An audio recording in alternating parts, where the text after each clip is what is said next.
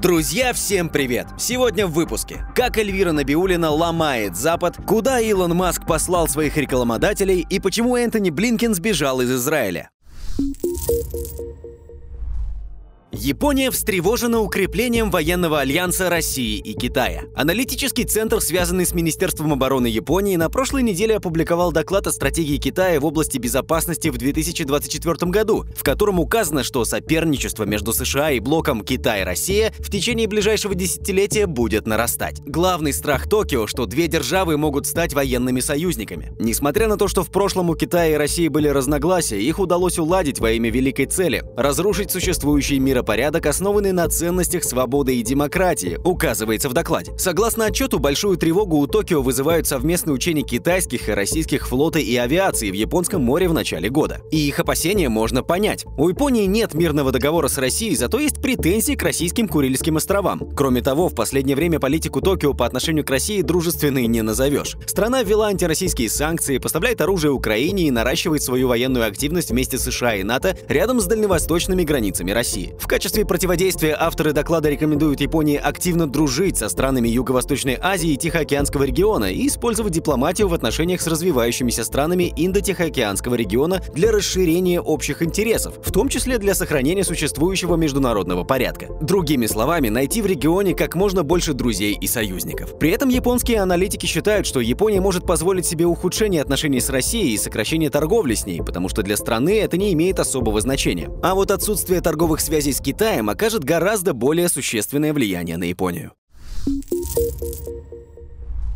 США усилят давление на Турцию с целью соблюдения антироссийских санкций. Замглавы Минфина США планирует на следующей неделе посетить Турцию, чтобы обсудить санкции в отношении России и действия Хамас, пишет Bloomberg. По данным агентства, чиновник будет требовать от Турции соблюдения односторонних санкций США в отношении российских юрлиц и финансовой деятельности Хамас. Со слов журналистов, визит Нельсона подчеркивает новые проблемы, стоящие перед и без того напряженными отношениями между Турцией и США. Все дело в том, что США заметили, что с начала 2023 года Турция резко увеличила поставки товаров двойного двойного назначения в Россию и страны СНГ – Азербайджан, Грузию, Казахстан, Кыргызстан и Узбекистан. При этом роста импорта из этих стран в Турцию не наблюдается. Американские власти предполагают, что эта продукция предназначена для дальнейшего экспорта в Россию. Кто бы мог подумать. За 9 месяцев Турция экспортировала 45 видов продукции, попавших под санкции Запада. В список входят микрочипы, телекоммуникационное оборудование, запчасти и другие товары, в отношении которых в США, ЕС, Великобритании и Японии действует экспортный контроль. Если сравнить с периодом с 2015 по 2021 год, закупки приоритетных товаров из стран G7 в Турции увеличились более чем на 60%, до уровня в полмиллиарда долларов. Министр торговли Турции Амер Балат заявил, что с начала года республика зафиксировала рекордный объем экспорта. В октябре за рубеж поставили товаров на сумму 22,9 миллиарда долларов, плюс 7,4% по сравнению с прошлым годом. С начала года совокупный объем экспорта составил 254,4 миллиарда долларов. Напомним, что Турция – страна НАТО, которая не присоединилась к санкциям против России и не стала ограничивать сотрудничество сотрудничество с ней. После введения западных санкций в отношении России страна стала одним из основных каналов поставок по схеме параллельного импорта. Вице-премьер РФ Александр Новак ранее говорил, что по итогам 2022 года Турция заняла второе место в списке торговых партнеров России. При этом доля расчетов в национальных валютах между двумя странами также увеличилась.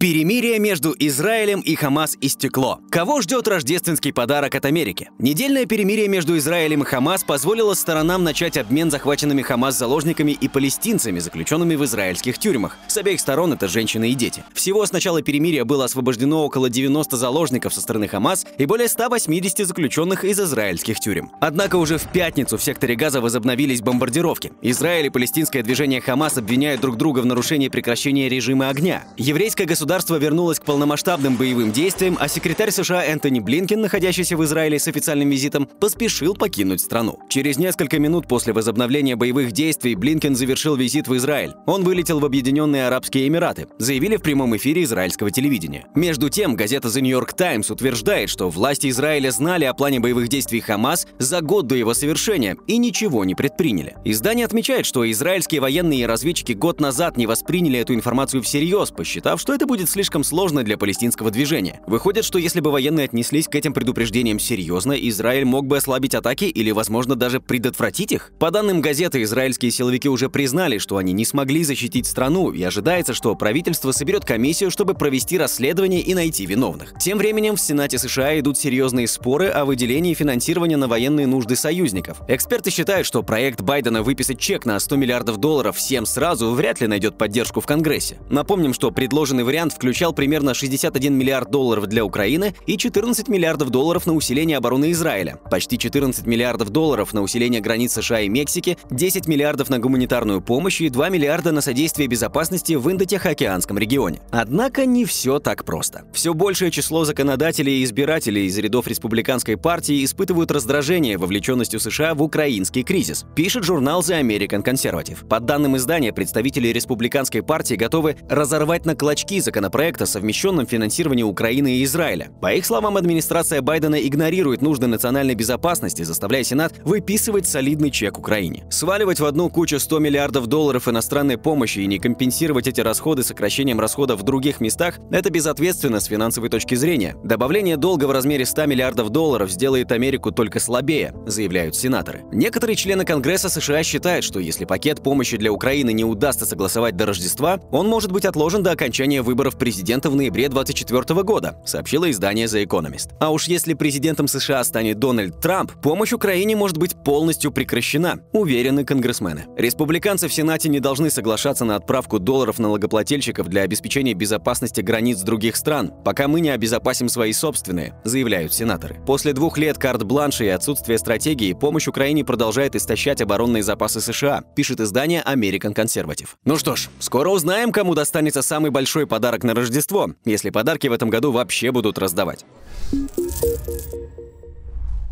Илон Маск съездил в Израиль и пообещал помочь построить город мечты в секторе Газа. Американский мультимиллиардер, владелец соцсети X Илон Маск, снова оказался в центре скандала. Бизнесмен согласился с одним из постов, автор которого высказал мнение, что еврейские общины разжигают ненависть. Это привело к критике со стороны Белого дома и массовому уходу рекламодателей с платформы Маска, что может привести к убытку компании в 75 миллиардов долларов уже к концу года. Как это часто бывает, Маск постарался все исправить и заявил, что американские СМИ и рекламодатели неправильно поняли поняли. Однако в Израиль ехать все-таки пришлось лично, чтобы успокоить протесты по поводу его поддержки антисемитской теории заговора, пишет Нью-Йорк Тайм. Вместе с премьер-министром Бениамином Нетаньяху бизнесмен съездил в кибуц Кфар-Аза. Это одно из поселений наиболее пострадавших от нападения палестинских боевиков из движения Хамас 7 октября. Во время визита Маску показали ужасы резни в кибуце, а также продемонстрировали 44-минутный ролик, смонтированный из кадров нападения, после чего Маск согласился с тем, что Хамас надо уничтожить. В то же время бизнесмен призвал не только уничтожать террористов, но и не забыть о невиновных палестинцах. Маск попросил власти Израиля не следовать обычной практике, когда победитель наказывает проигравшего. Вместо этого он предложил взять пример с того, как западные страны помогли восстановить Германию и Японию после Второй мировой войны. Обсуждая будущее сектора газа, Маск предложил принять участие в послевоенном восстановлении. Как говорится, сделал все, что смог. Однако тема с уходом рекламодателей для Маска явно остается болезненной. На конференции Dealbook ведущий затронул тему недавних спорных постов предпринимателя и спросил у него, сможет ли компания пережить бойкот рекламодателей? Ответ получился довольно эмоциональным. Илон Маск послал в известном направлении рекламодателей X, выделив отдельно генерального директора Disney Боба Айгера, который также присутствовал на форуме. Не размещайте рекламу.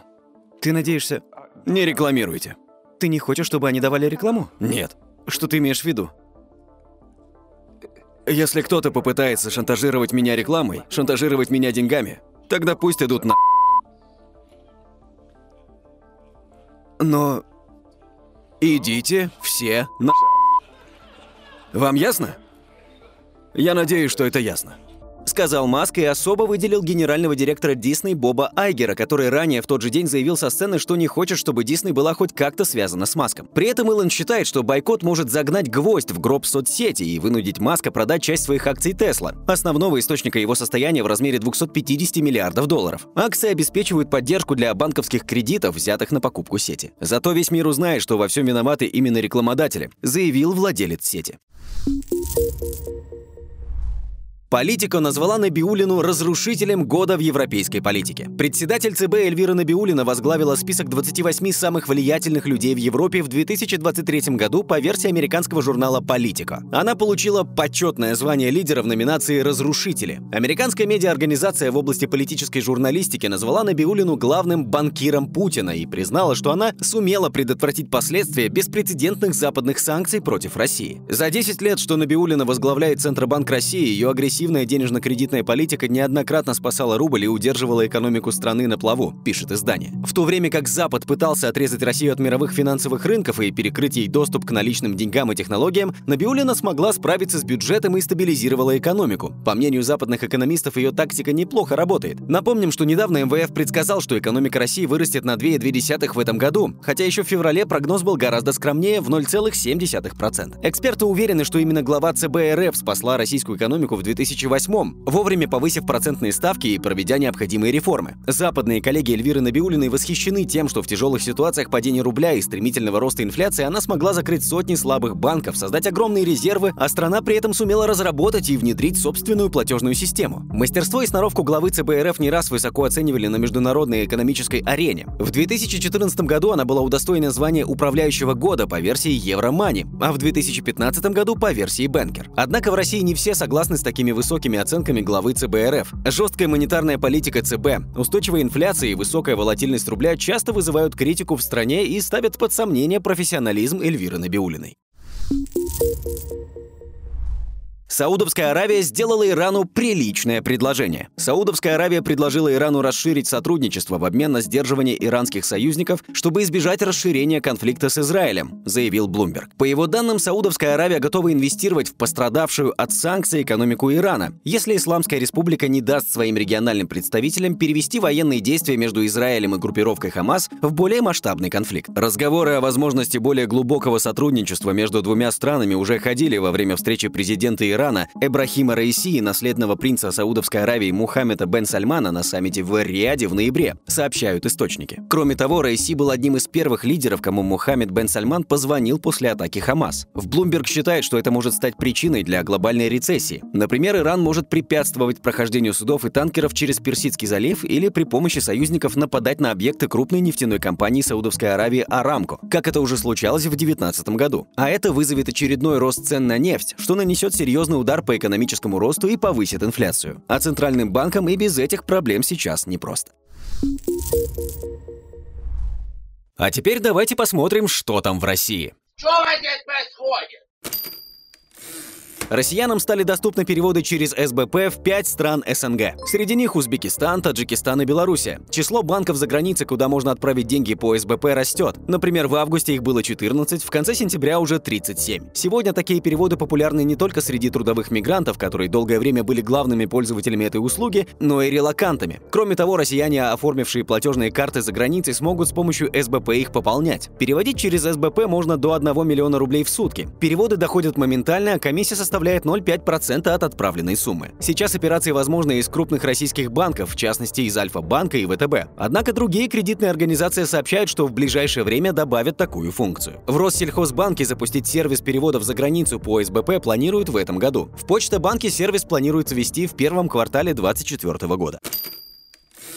Курьеры заняли второе место по уровню заработной платы. В сервисе Headhunter подсчитали, что в 2023 году средняя зарплата курьеров в России составили 91-94 тысячи рублей, а зарплата автокурьеров, работающих с графиком 6 через 1, достигает 200 тысяч рублей в месяц. При этом средняя зарплата в России сейчас составляет 60 тысяч рублей. В Москве и Московской области активные автокурьеры зарабатывают от 6,5 до 11 тысяч рублей за смену, пешие велосипедисты 4-5 тысяч рублей. Зарплаты сборщиков заказов выросли еще еще больше. В прошлом году они составляли 60-70 тысяч рублей, в этом году около 110 тысяч. Перед праздниками спрос на курьеров растет, однако в этом году дефицит гонцов ощущается особенно остро. Для того, чтобы курьеры не ушли к конкурентам, им дают премии, оплачивают питание, устраивают розыгрыши квартиры и устанавливают повышенный тариф на сложные маршруты. Ну что ж, ждем теперь, когда курьерам начнут платить бонус лояльности, как футболистам.